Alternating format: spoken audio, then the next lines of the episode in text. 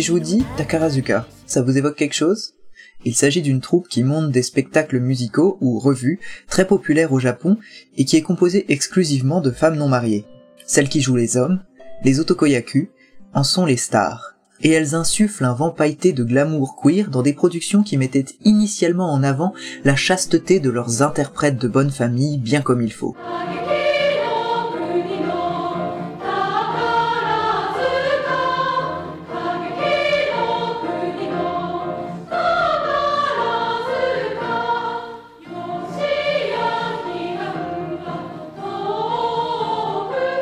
J'ai eu la chance de voir quelques membres de la troupe il y a quelques années à Japan Expo, et leur présentation était très impressionnante.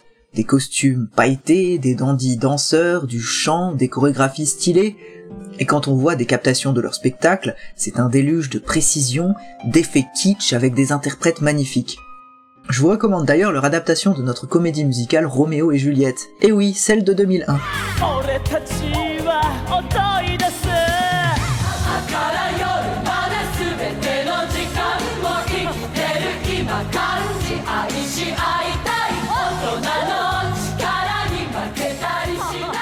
La compagnie Takarazuka a été fondée en 1914 par Ichizo Kobayashi dans la préfecture de Hyogo. C'était à la base pour inciter les gens à emprunter la ligne de chemin de fer dont il était l'heureux propriétaire. Mais le succès de la revue a vite dépassé cette préfecture, et la troupe est aujourd'hui divisée en plusieurs sous-groupes et a de nombreuses fans dévouées à travers tout le Japon et même au-delà.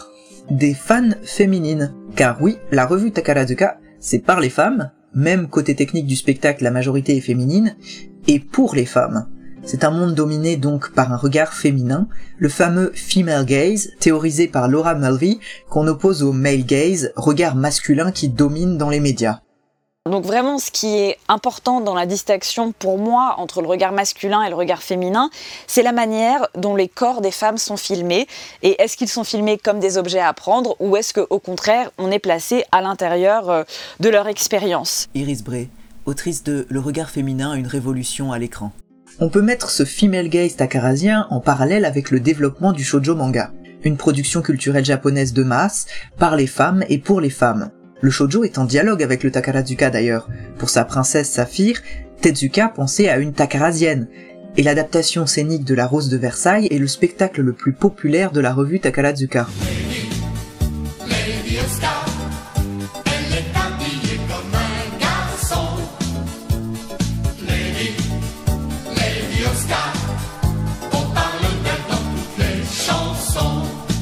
Et de ce mariage évident est né un dernier rejeton, Kageki Shoujo. Alors, Kageki Shoujo, c'est quoi? Eh bien, tout d'abord, c'est une première série publiée entre 2012 et 2014, créée par Kumiko Saiki, puis une deuxième série qui a commencé en 2015 et qui est toujours en cours. Et puis, c'est un animé de 13 épisodes qui est sorti l'année dernière et qui est un joyau parmi les séries de 2021. Et du coup, ça raconte quoi? Sans jamais dire le nom du Takarazuka, il s'agit dans le manga de la revue Koka, on suit clairement un groupe d'aspirantes takarasiennes dans une école hyper sélective et compétitive qui peut leur permettre d'intégrer la troupe.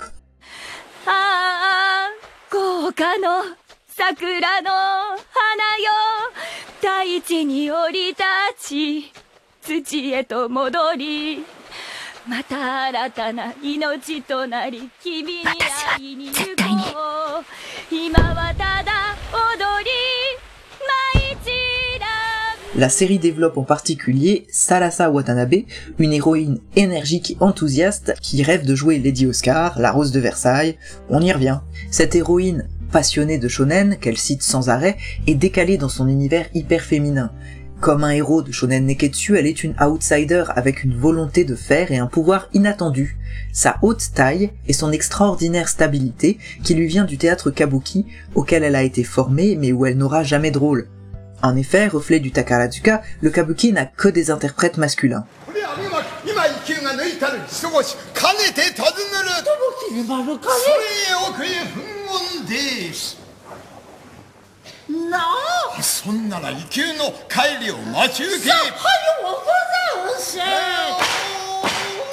Au royaume où la féminité et la masculinité sont performées par des femmes pour les femmes, Watanabe se distingue en sortant du style codifié du shoujo pour emprunter des codes liés à une démographie de lecteurs plus masculins. Le trouble dans le genre devient métanarratif.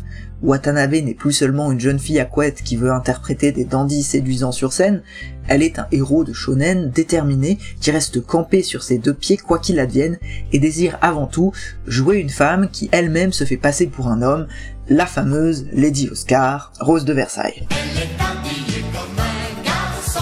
Ces tiroirs de genre, imbriqués les uns dans les autres, semblent tout à fait queer, mais on retombe là dans un travers du shoujo. Le queer, l'homosexualité féminine, n'y est autorisée que de façon esthétique et dans un espace délimité par l'âge.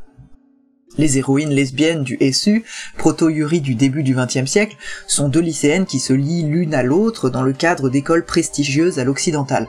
Enfin, jusqu'à ce que l'une d'entre elles se marie à un homme en sortant alors définitivement d'une adolescence esthétisée pleine de jardins de roses et l'ami qu'elle laisse derrière elle euh, se suicide.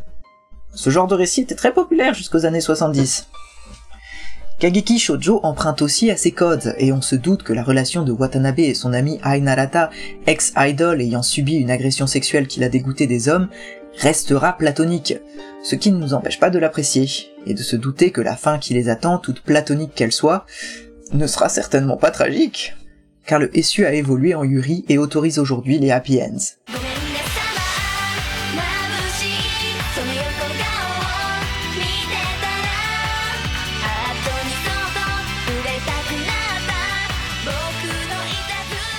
Il y a du queer, oui, et il y a du trouble dans le genre, oui, mais bon. Au final, ça n'a pas l'air d'aller très loin, Kageki Shoujo. L'image de rêve transmise par les Takarasiennes est celle d'un conte de fées peuplé d'êtres surnaturellement beaux, des princes dandys et des princesses délicates. L'hétéronormativité est là, dans sa forme la plus esthétisée et symbolique. Chez les Takarasiennes, il y a deux types d'actrices, les Otokoyaku des rôles masculins et les Musumeyaku des rôles féminins. Au final, les normes de genre sont aussi renforcées par ces représentations.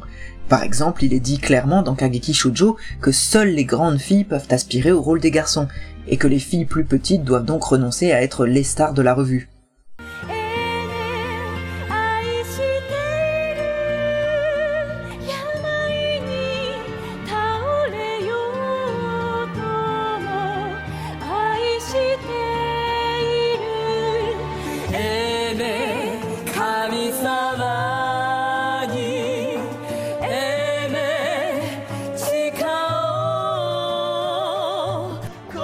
Autre norme absolue, celle d'une beauté idéale.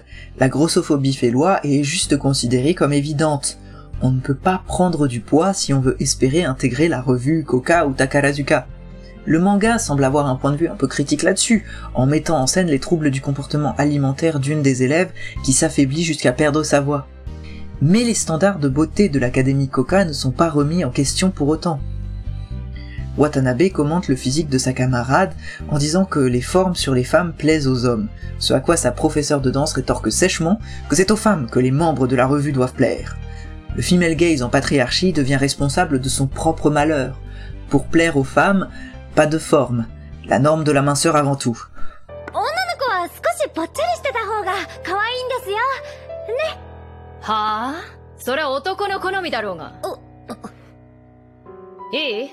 あんたたちのお客さんは絶対的に女の方が多いの。女の審美眼は厳しいんだよ。ファンが効果に求める。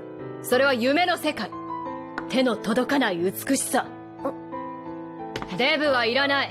ここで生き残りたきゃ痩せなさい Pour autant, tout n'est pas acheté dans l'idéal takarazien présenté dans Kakeki Shoujo. Récemment, j'ai vu passer sur Twitter une vidéo de Gene Kelly dans le film de 1948, Le Pirate. À l'époque, le Code Hayes battait son plein à Hollywood et l'homosexualité n'existait pas sur les écrans. La masculinité était interprétée de façon flamboyante, sans souci de passer pour gay ou efféminé. Dans cette vidéo, Gene Kelly est au pic du dandyisme, il charme, il danse, il est raffiné et coquin, et les utilisatrices qui retweetaient cette vidéo de se lamenter. Où sont passés les hommes comme ça? If you'll take this advice.